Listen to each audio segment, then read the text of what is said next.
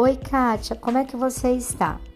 Então, eu queria te contar o seguinte: é, foi muito interessante fazer um trabalho com você na curva 2.